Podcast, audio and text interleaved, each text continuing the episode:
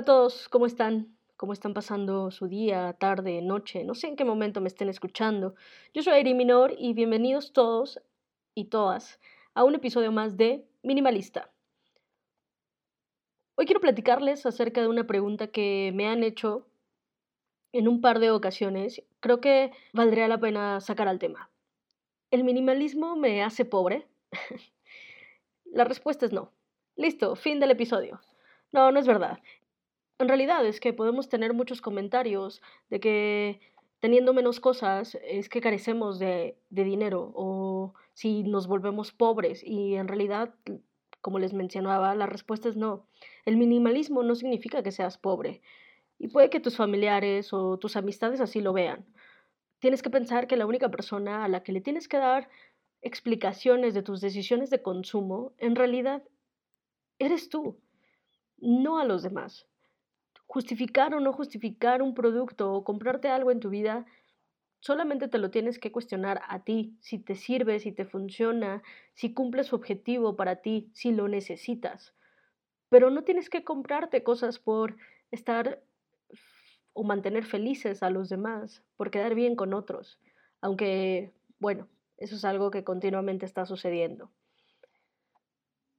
Y pensamientos como, o más bien, comentarios como, ah, tienes un espacio muy vacío, este espacio debería, se vería muy bien con una sala nueva o con una mesa más grande o con una mesa de billar o con, no lo sé, un jardín o lo que quieras. O sea, mucha gente todo el tiempo va a estar criticando tus espacios, tu forma de vivir, las cosas que tienes. Y vaya, ellos no viven contigo, así que a la única persona a la que tienes que hacer feliz es a ti y a tu familia si es que viven contigo. Por supuesto, si comparten un espacio en común, ustedes son las personas que deberían de decidir qué quieren introducir a su vida y qué cosas no quieren introducir a su vida. Y si tienen un espacio abierto, libre de cosas y son felices así, no significa que sean pobres.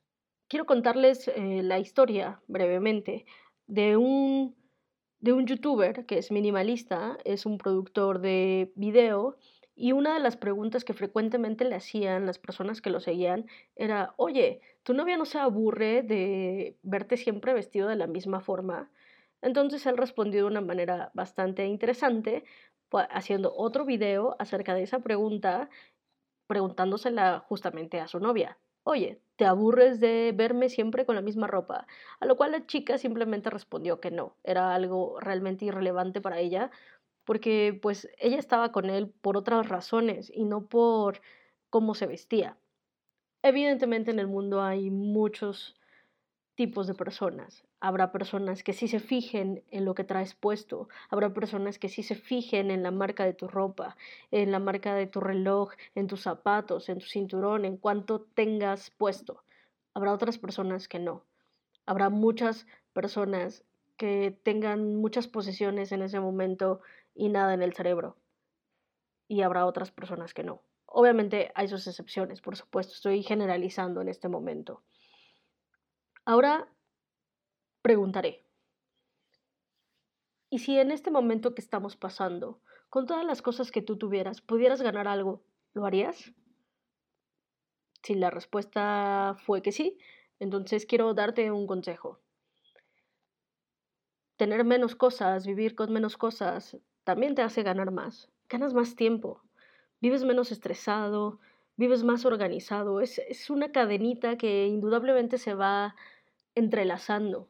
Si tienes un espacio libre de cosas, evidentemente se va a ver más organizado y por lo tanto va a ser más fácil limpiarlo y por lo tanto vas a tener más tiempo para ti. Por supuesto que ganas, ganas tiempo para ti, para las cosas que te gustan, para las cosas que realmente te interesan, para las cosas que te hacen feliz, para vivir más experiencias con las personas que quieres a tu lado, para no sé, perder el tiempo viendo una película. No todo el tiempo tienes que estar saturado de información y aprendiendo algo. No te sientas culpable porque quisiste ver una película una, dos, tres veces porque es tu película favorita. Obviamente, ganar a veces también significa tener cosas monetarias, ¿no? Entonces, ahora que estás encerrado en tu casa, encerrada, ¿qué te parece si armas una venta de garage?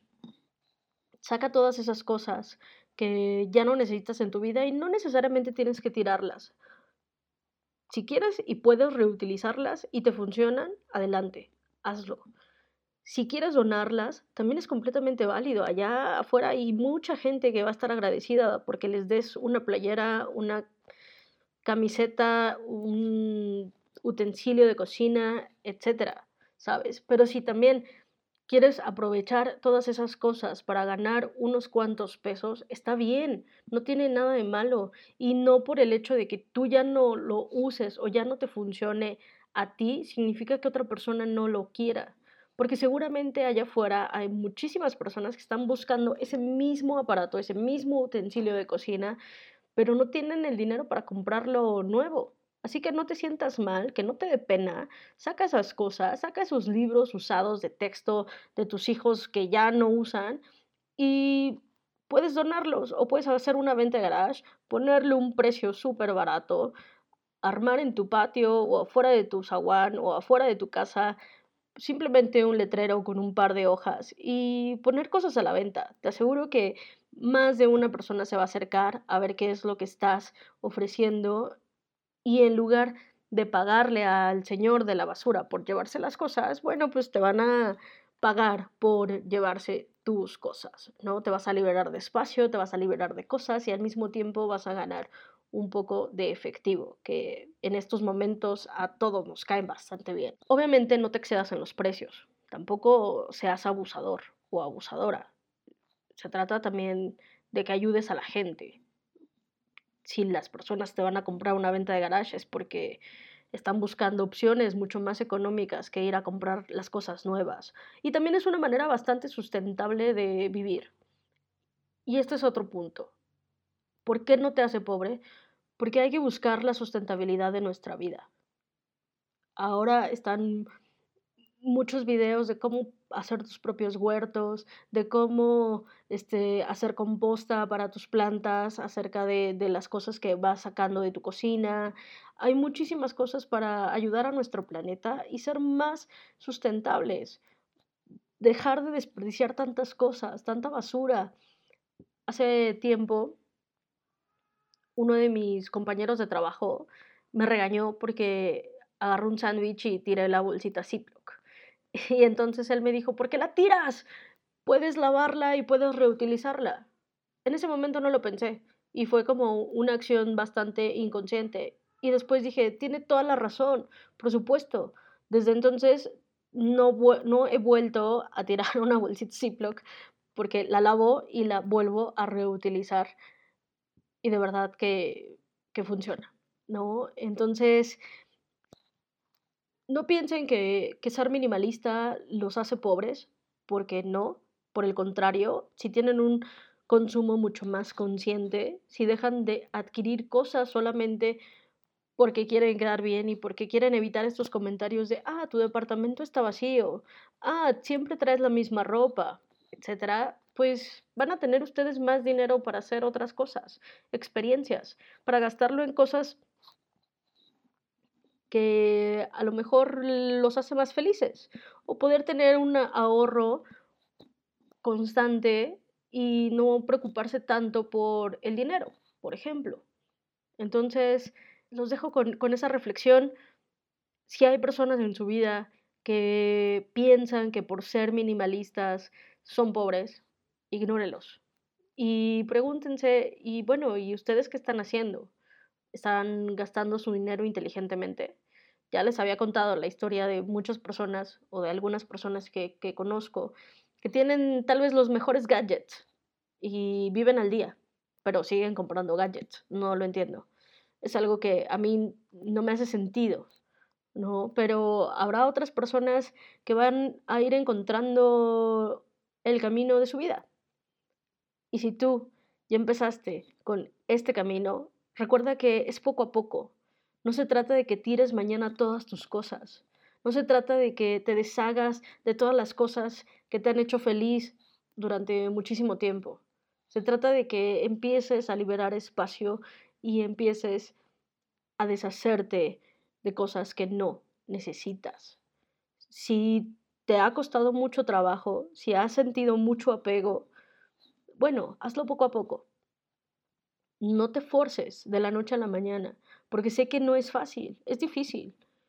Pero si tienes cosas, tal vez de la infancia de tus hijos, como juguetes, peluches o ropa que ya no usan, que ya no les queda, que solamente están pues en una bolsa arrumbados allá afuera o en un rincón en su habitación, tómalas, de verdad, tómalas, dales una lavada y véndelas, haz una venta de garage. Los invito a que experimenten eso, háganlo, de verdad.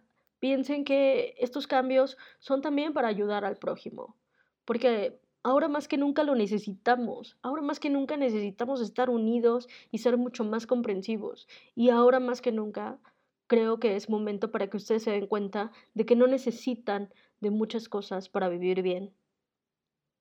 Ahora que están encerrados en sus casas, ¿cuánta ropa de su closet realmente han utilizado? ¿Cuántos zapatos realmente han utilizado? cuántos cambios de, de tenis, cuántos cambios de chaquetas, de sudaderas, cuántos cambios realmente han usado. Y no porque el hecho de que estemos encerrados significa que no puedan. Porque en realidad solamente usamos un porcentaje muy, muy pequeño de todo lo que tenemos. Y aplica para todo. Aplica para utensilios de cocina, para libretas, plumas, etc. Así que pues los dejo con eso.